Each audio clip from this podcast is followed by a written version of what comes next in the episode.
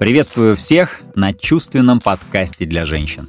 Чувственный он потому, что все, что я здесь говорю, очень искренне и достается мною из самых глубин. А такая честность и открытость вызывает чувство не только во мне, но, надеюсь, и в тех, кто слушает.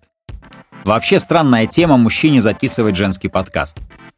Я думаю, здесь надо объясниться и рассказать немного предыстории. Последние два года начал задумываться о своем предназначении, о собственной миссии, если так можно выразиться. Это не громкие слова, и поверьте, мужчины постоянно задают себе такие вопросы. Кстати, в одном из выпусков э, этого подкаста попробовал сформулировать, как понять, в чем твое предназначение. Тогда я пришел к выводу, что надо следовать за своими желаниями и порывами. Эти ребята, конечно, могут и обмануть, э, завести совсем не туда, но если прислушиваться внимательно и чутко, то можно нащупать то самое. И кажется, мне удалось нащупать то самое. Милые женщины, я постараюсь приложить максимум усилий, чтобы никто из вас не сомневался в своей исключительности, очаровании и красоте. И даже на 100% уверенным в себе женщинам будет нужна моя поддержка – Прежде всего, для подтверждения своего великолепия. Дорогие женщины, меня зовут Эльдар Закиров, и со всей ответственностью могу заявить, вы потрясающие, невероятные, фантастические создания. Нам, мужчинам, безумно повезло жить рядом с вами и видеть вас каждый божий день. Каждая из вас действительно уникальна и ни на кого не похожа. Это чистейшая правда и каждая из вас безумно красива. Но главная правда в том, что вы часто не замечаете, не осознаете, насколько вы красивы. Мы, мужчины, можем видеть вашу красоту только если вы сами ее ощущаете. Таким образом, получается очень простая формула. Чтобы быть красивой и ловить на себе мужские взгляды, нужно прежде всего ощутить свою красоту изнутри – но как это сделать, если вы сами ее не замечаете? Ответ простой. Слушать этот подкаст. Здесь я читаю письма женщинам, которых видел хотя бы раз в своей жизни. Мне удалось заметить в них то, что они сами в себе не замечали, но именно это делало и делает их бесподобными. В этих письмах я обращаюсь к ним и говорю важные и нужные слова. В ком-то вы запросто можете узнать себя, и, возможно, для вас это окажется очень кстати в данный период времени. Это уже пятый выпуск, и я очень рекомендую вам послушать предыдущие. А теперь переходим к письму.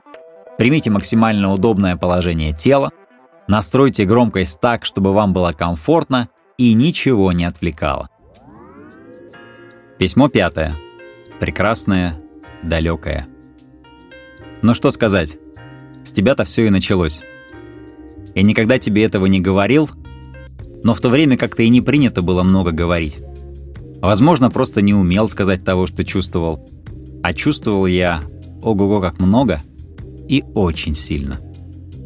Я думаю, что все считывалось в моих глазах. А прочитать твои глаза мне не хватало опыта. Встречая тебя, замирало сердце и перехватывало дыхание. Мог лишь быстро проговорить «Привет!» Но для следующих слов надо было снова набрать в воздух в легкие. Причем сейчас понимая, что тогда ты не осознавала своей силы притяжения и не до конца понимала своего шарма. Все потому, что вокруг тебя было столько ярких подруг, которые попадали в яблочко с точки зрения мужских предпочтений. А ты была совсем другая, не такая, как все. Мне кажется, тебя это немного задевало, и ты стремилась хоть чуть-чуть но быть похожей на них. Скажу честно, получалось это у тебя плохо и неказисто. И я счастлив, что в какой-то момент времени ты все-таки выбрала свой собственный путь. Ты очень светлая и чистая.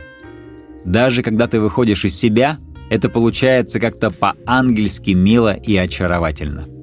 Ты уж прости, но когда ты ругаешься крепкими матерными словами, в твоем исполнении это просто мед в уши и ни капельки не коробит. Ты гневаешься не потому, что чем-то недовольна или у тебя плохое настроение. а потому что тебе надо сбросить накопившуюся энергию. И эту энергию ты умеешь сбрасывать либо в форме гневливого ангела, либо в любовные отношения.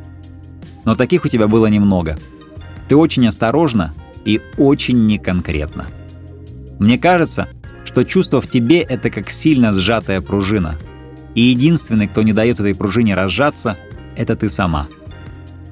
Но есть события в твоей жизни, когда пружина ослабевает, и ты становишься той, какой тебя задумала природа. Когда я видел, как ты держишь себя на сцене, как репетируешь, я глаз не мог оторвать. И не только я. Возможно, лицедейство — это то самое, что может раскрыть тебя на полную и явить этому миру такую вдохновенную женщину, что даже боюсь представить. У нас с тобой был только один эпизод, и этот эпизод я запомню надолго. Зима, предновогоднее настроение, какие-то хлопоты. Дух перехватывает от задуманного, но я все равно решаюсь и нахожу твой адрес, и даже что-то выбираю в качестве подарка. Готовлюсь, нервничаю ужасно — но все равно иду.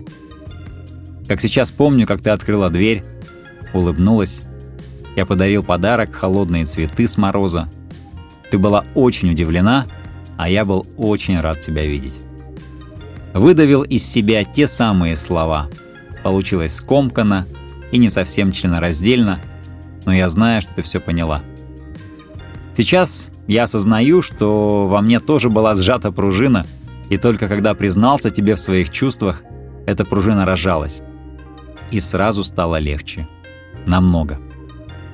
И в завершении письма хочу пожелать тебе одно. Разжимай свою пружину.